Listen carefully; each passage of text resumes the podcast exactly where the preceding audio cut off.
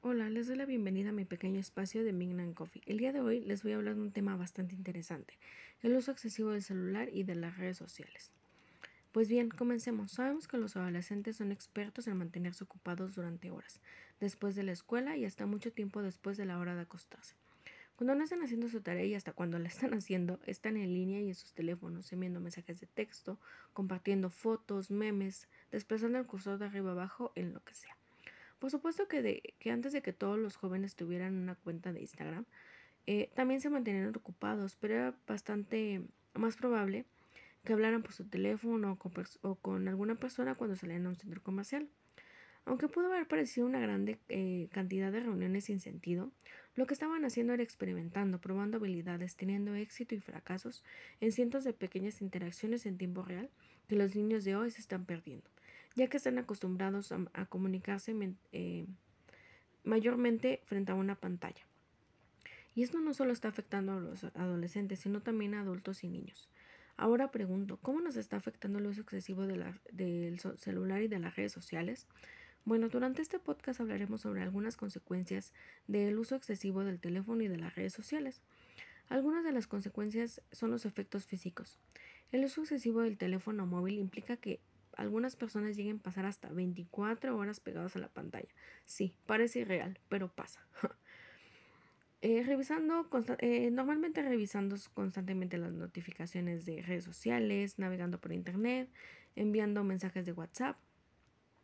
Esto trae grandes problemas para la salud física, pues eh, algunos de los problemas son los problemas en las articulaciones de las manos, eh, pueden producir obesidad, producto del sedentarismo. Además, el uso de las pantallas puede resecar los ojos, ocasionando problemas en la vista. Eh, modificar eh, también los patrones de sueño, generando insomnio. Otros efectos son los psicológicos. Los niños y los adolescentes son los más susceptibles a tener problemas psicológicos derivados al uso excesivo del móvil. El teléfono no es el problema, más bien es cómo están utilizándolo ya que generalmente utilizan este dispositivo para compartir sus días en redes sociales, navegar por internet, jugar juegos en línea. Uno de los problemas asociados es que las redes sociales son un lugar propicio para para publicitar productos y servicios. Algunos países tienen restricciones, pero la verdad es que la mayoría no las tiene y no los controla.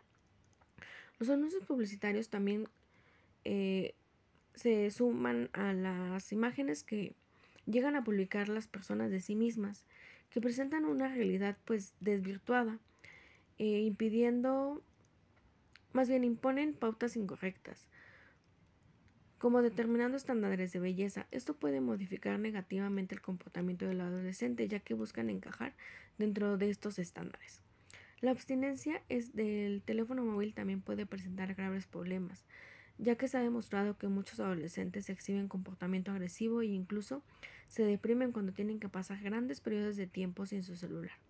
Este comportamiento adictivo es similar al que ocurre cuando consumes drogas. Es bastante preocupante, ¿no lo creen?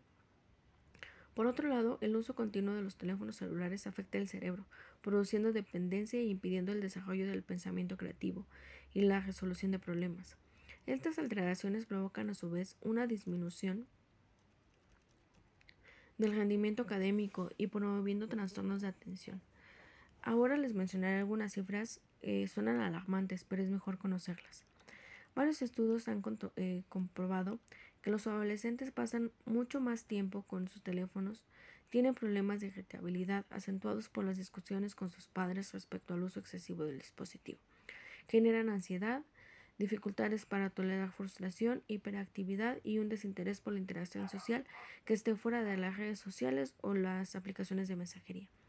Una de las mayores preocupaciones es que todavía no se han demostrado todos los efectos nocivos en niños y adolescentes. Un estudio, realizado por Condom Sense Media muestra que los adolescentes de entre 13 y 17 años pueden pasar aproximadamente hasta 9 horas en línea cada día pero no todo el tiempo frente a la pantalla es perjudicial, si se consideran los recursos de aprendizaje e información que se pueden encontrar en línea.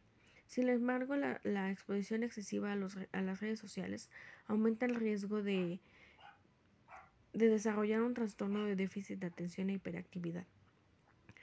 Incluso los mismos adolescentes ya están preocupados. Una investigación realizada por el Pew Center Center eh, demuestra que el 60% de los adolescentes entre 3 y 17 años conocen que, que un tiempo en las pantallas es, es excesivo perdón, y es un problema importante, pero admiten también que no, no se pueden controlar. La investigación detalla que debido a los cambios neurológicos y hormonales en su cerebro, los adolescentes sienten la necesidad de pertenecer, de ser respaldados y admirados, especialmente en las redes sociales. Eh, otro dato es que particularmente las niñas se presentan eh, reportando sentirse más deprimidas en un 49% y los niños en un 35%. Estos datos también preocupan a los docentes, ya que la idea de que los estudiantes lleguen a desarrollar una nomofobia, es decir, el medio racional a, salir de la casa sin el teléfono móvil, pero no solo esto, esto no está afectando solo a los estudiantes, sino que también está eh, pues preocupando en el entorno académico. Eh, un sondeo realizado por la Sociedad Internacional de la Tecnología en, en Educación ISTE en sus siglas en inglés el 34% de los docentes encuestados admitieron que se distraen cuando sus alumnos utilizan sus dispositivos. Cuando se les preguntó acerca del multitasking en los alumnos, es decir, la capacidad de realizar múltiples tareas y al mismo tiempo usar su celular, un 80% eh, estuvo de acuerdo en que los adolescentes podrían desarrollar esta capacidad, pero el 61% piensa que esto afecta a su aprendizaje. Sobre todo el equilibrio de los usos móviles en la clase. Eh, hay algunas opiniones divididas, ya que una cuarta parte de los maestros considera eh, que puede dar un descanso a sus alumnos durante las lecciones y están o están abiertos a hacerlo, pero por otro lado un 24% piden a los estudiantes que los apaguen durante su clase y solo el 3% dijeron que no hay necesidad de controlar el uso de los teléfonos. En cuanto a las políticas institucionales sobre el uso de los dispositivos, las escuelas eh, indicaron que un 56% de los docentes encuestados mm, dicen que la escuela tiene una política sobre el uso excesivo de los celulares. Por otro lado, todos los encuestados concuerdan en que el uso excesivo de los teléfonos móviles es un problema y señalan que es una necesidad de esfuerzo comunitario para encontrar una solución a la problemática. Aún así, Prohibir el teléfono es pues una medida bastante controversial ya que pues se pueden perder varias herramientas que nos ofrece la tecnología y que nos sirven en la actividad de la enseñanza-aprendizaje. Eh, ¿Saben? Encontrar el, equilibrio es el punto clave, clave de esta problemática. De hecho, esto es algo que pasa en todas las escuelas. En mi caso, al ser estudiante universitaria, puedo observar esta discordancia entre los profesores, ya que como hay profes que dicen que no les molesta que uses tu dispositivo en hora clase, hay quienes hasta te reprenden si llega a sonar tu celular en clase. Pero es entendible, ya que, pues como se mencionaba antes, se cree que esto afecta el proceso de enseñanza-aprendizaje. Prosigamos. Las redes sociales nos ayudan a interactuar con personas alrededor del mundo y nos facilitan el acceso a la información. Sin embargo, está confirmado que el uso excesivo de estas herramientas puede traer graves consecuencias en la salud física y psicológica, como ya lo habíamos mencionado. Además de que pues, eh, se aísla en gran escala en su entorno social. Y aún hace falta conocer muchas más de las consecuencias que trae consigo el uso excesivo del dispositivo. Ahora les pregunto a ustedes, audiencia, ¿se han encontrado verificando constantemente para saber qué sucede con sus amigos en redes sociales? qué hacen, dónde están, cómo se sienten.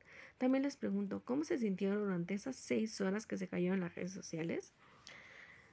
¿No es verdad que, querían, no querían perderse de nada? Se, ¿Saben? ¿Saben? Eh, creo que se está normalizando tanto que seguimos sin notar que se está iniciando una etapa de obsesión, lo cual podría traer repercusiones negativas. Para finalizar, quiero dejarlos con una pregunta.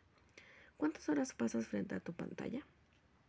Bueno, por mi parte ha sido todo. Muchísimas gracias. Los espero en otra emisión de Midnight Coffee. Hasta pronto.